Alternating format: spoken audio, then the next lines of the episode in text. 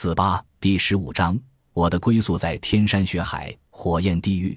高昌城的城头上，屈文泰和张雄也听到了呜呜呜的号叫声，两人心里一沉，知道三国联军马上就要发动进攻了。张雄仔细观察着对方的阵势，长久不语。屈文泰急忙问：“太欢，你看他们会怎么发动进攻？”不好说。张雄摇摇头。骑兵攻城机动性太强，很难预测到进攻的方向。但有一点，骑兵想进攻城池，必须下马。他们仓促而来，没有携带攻城的器具。现在造云梯肯定来不及，唯一能采用的就是寻一些原木来撞破城门。咱们城外没有民房，却有一些高大的胡杨。陛下，只要看他们在哪里砍伐胡杨，大体就能知道进攻的方位了。屈文泰正要回答，忽然愣住了。只见城外的军阵内冒起一股浓烈的黑烟，这黑烟他当然不陌生，至少已经见过三次了，但没有一次比这次更浓。大魏王平，两人失声惊叫：“啊哈！”大魏王平，两人话音刚落，城楼上噔噔噔的跑上来一人，两眼放光地望着城下，一脸亢奋。竟然是莫赫多，的确是大魏王平。先是正在拉扯的三人惊呆了，屈志胜被这黑烟一冲，稍微清醒了一些，心中震撼，手一松，大魏王平咚的一声砸在了地上。随后，龙双月之、倪叔、龙突奇之等人，甚至他们身后的三国联军也震惊了，大家一时忘了冲锋，一个个垂下手里的弓箭，呆呆地看着这只传说中的神魔之瓶。双，双月之，倪叔喃喃地问：“是你吗？”他的话没头没脑的，但龙双月之显然明白，也怔怔地摇头：“不是。”你看着烟雾，众人凝视着冒起的烟雾，那烟雾极为诡异，颜色也与龙双月之搞出来的不同，黑中略微带着血红色，两种颜色竟然纠缠在了一起，偏又泾渭分明。更奇的是，那烟雾似乎有生命一般。冉冉升起的时候，不像从前那样整团的冒出来，而是只有瓶口细细的一缕，上冲之时才慢慢变粗，直升上一丈的高度，偏偏又凝聚不散。此时，那黑色的烟雾在外围裹着，而血红色的东西在里面翻滚扭曲，似乎一片混沌钟声发出霹雳闪电，里面有东西正在组合变形。玄奘心中震慑，急忙跑过去将阿树拉了过来。那边朱贵也惊恐地将屈志胜拉开，玄奘低声道：“阿树，刚才怎么回事？”不知道啊。阿树纳闷道：“我帮朱总管从他怀里夺王瓶，王瓶忽然变得滚烫，然后就就冒烟了。”玄奘第一次有些怔忡不安，眼睛里露出浓浓的忧虑，喃喃地道：“难道贫僧想错了吗？”但屈志胜看着那烟雾，却发疯一般的狂笑，大叫道：“阿卡玛纳，出来，快出来！”他边笑着，边指着面前的骑兵：“把这些人统统给我杀掉！杀掉！杀掉！”三国联军的将士骇然后退，一时人喊马嘶，阵容混乱，好半天才算安定下来。黑烟仍在翻卷，但并没有魔鬼现身说话。龙双月之松了口气。回头向骑兵们笑道：“这世上哪有什么鬼神？或许是我的墨烟石还没用完吧。”他话音未落，只听空气中猛地响起一声尖锐的呼啸，似乎有一股急速的风掠过大地。随即，队伍最前面的一名骑士大叫一声，翻身栽下了战马，怔了一怔，就此毙命。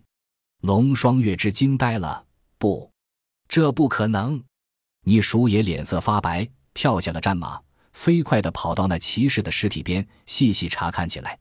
玄奘也过来翻看尸体，两人将尸体身上的铠甲脱下，查遍了全身，却没有发现伤痕。法法师，你叔浑身颤抖，这是怎么回事？他没吃过热那草啊！玄奘脸色难看，翻开尸体的眼皮，顿时手臂抖了一下。那尸体的瞳孔上。赫然有一个小米粒大的血点，玄奘倒吸了一口冷气。阿弥陀佛，这死状贫僧见过。当日，贫僧困在景区中，被那些王随流人追杀，追杀者后来都是这般死状。话音未落，只听空气中又响起一声呼啸，随即又有一名骑兵掉下马身亡。众骑兵大骇，随即又是一声声凄厉的呼啸，骑兵们犹如割麦子般纷纷倒闭。三国联军顿时大乱，人喊马嘶，一片惶恐。没有人看见凶器是哪里来的，没有人知道他们是怎么死的。纵然这些骑士再勇武、再无畏，面对一个看不见的敌人。无法与之搏杀的对手也不禁心惊胆战，稳住阵型，稳住阵型。龙双月之也乱了方寸。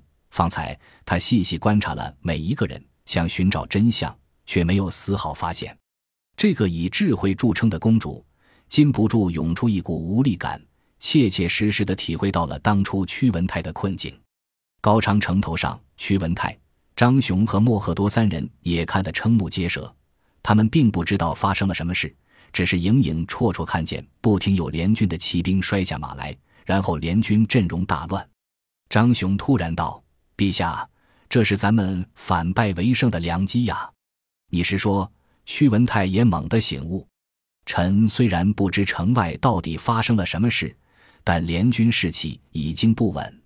臣已经聚集了一千精锐铁骑，若是此时出城冲击敌阵，必然能大破之，张雄慨然道：“好。”莫赫多也兴致勃勃：“张雄，你若敢出击，老子的一千副离兵也助你一臂之力。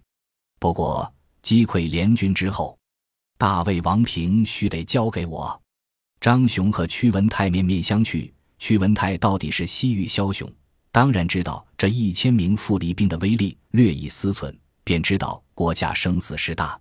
也不在乎这大魏王平了。好，大赦，请命人马上出击。张雄和莫赫多二人急忙跑下城楼，召集自己的骑兵。张雄是早就有备，莫赫多也早就把副离兵聚集在了一起，打算城破时保护自己逃跑。此时正好两军合在一处。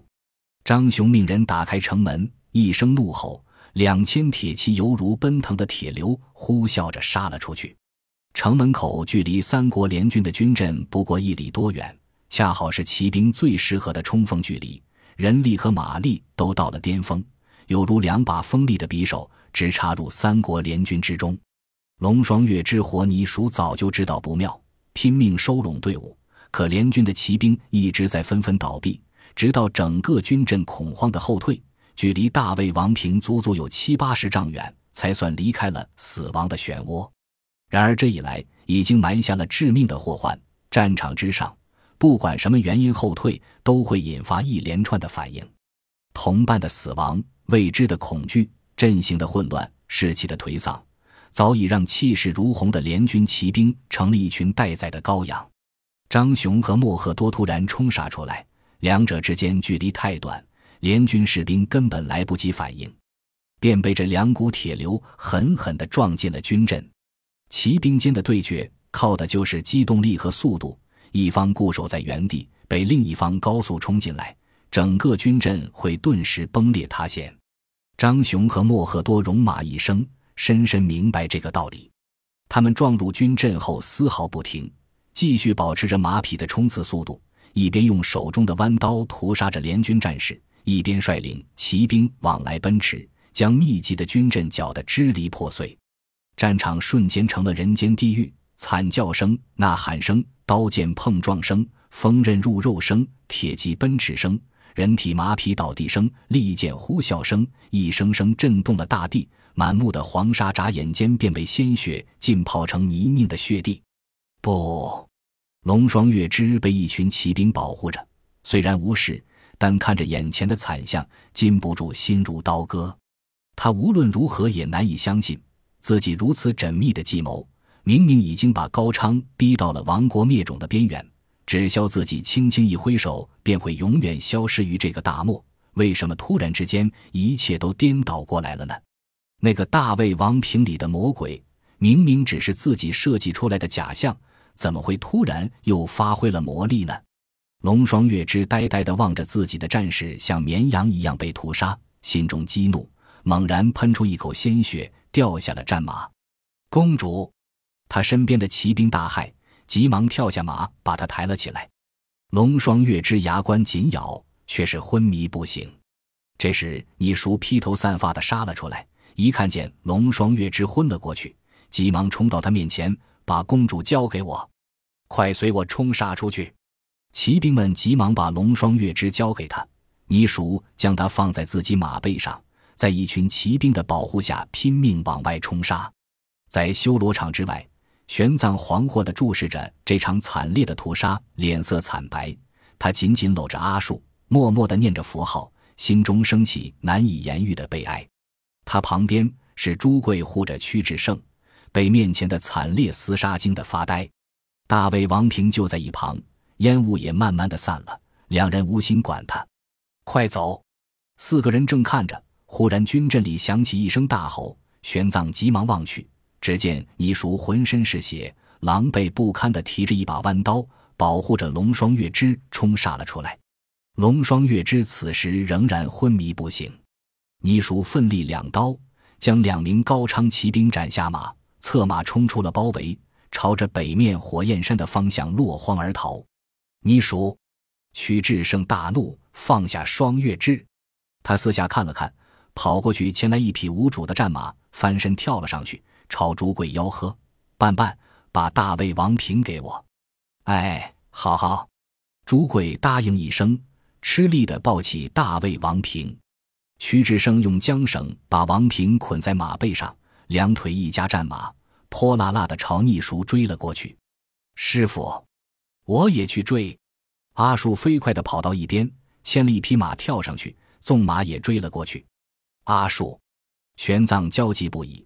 这时朱贵也找了一匹马，打算去追屈志胜。玄奘不由分说夺了过来，翻身上马，朝着阿树追了过去。哎哎，法师，您怎么抢我的马？朱贵跳着脚追，但玄奘已经去得远了。朱贵焦急不堪，四处乱寻，终于找到一匹马，刚骑上去，猛然一支利箭呼啸而来，正中马颈。那马长嘶的一声，翻身栽倒，朱贵扑通跌了下来。还没等他爬起来，就见莫赫多大呼小叫着：“屈志胜，给老子停住！你父王答应老子了。”那王平是我的，他率领十几名副离兵从军阵中杀了出来，朝屈志胜追了过去。本集播放完毕，感谢您的收听，喜欢请订阅加关注，主页有更多精彩内容。